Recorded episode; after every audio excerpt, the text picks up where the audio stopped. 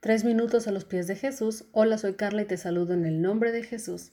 ¿Qué mejor manera de iniciar el día que entregándolo a Dios Todopoderoso? Empecemos el día con ánimo, alegría y esperanza. Dios nos acompaña. Recuerda, eres hijo e hija. Somos amados de Dios. Él es nuestra fortaleza. Yo no sé cómo te encuentres en estos momentos, pero hay muchas personas que se sienten tristes, cansados, sin aliento pensando tal vez que Dios ya se cansó de escuchar sus oraciones, pero no, no es así.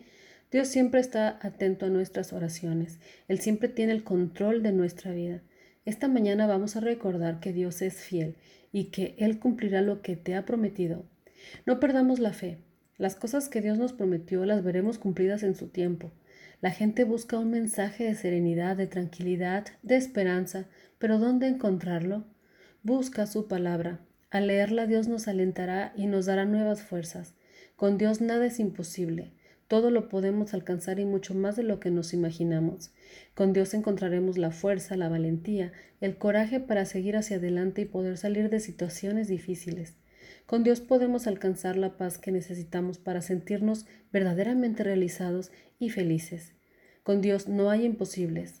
Cuando menos lo esperes es cuando Dios te sorprenderá con sus hermosas bendiciones. Deseo que así te suceda hoy.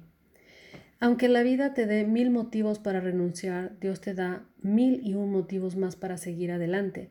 Es por eso que es muy importante que a pesar de la situación que estés viviendo, no pierdas tu fe en Dios. La palabra nos dice que la fe es la certeza de lo que se espera, la convicción de lo que no se ve y que sin fe es imposible agradar a Dios.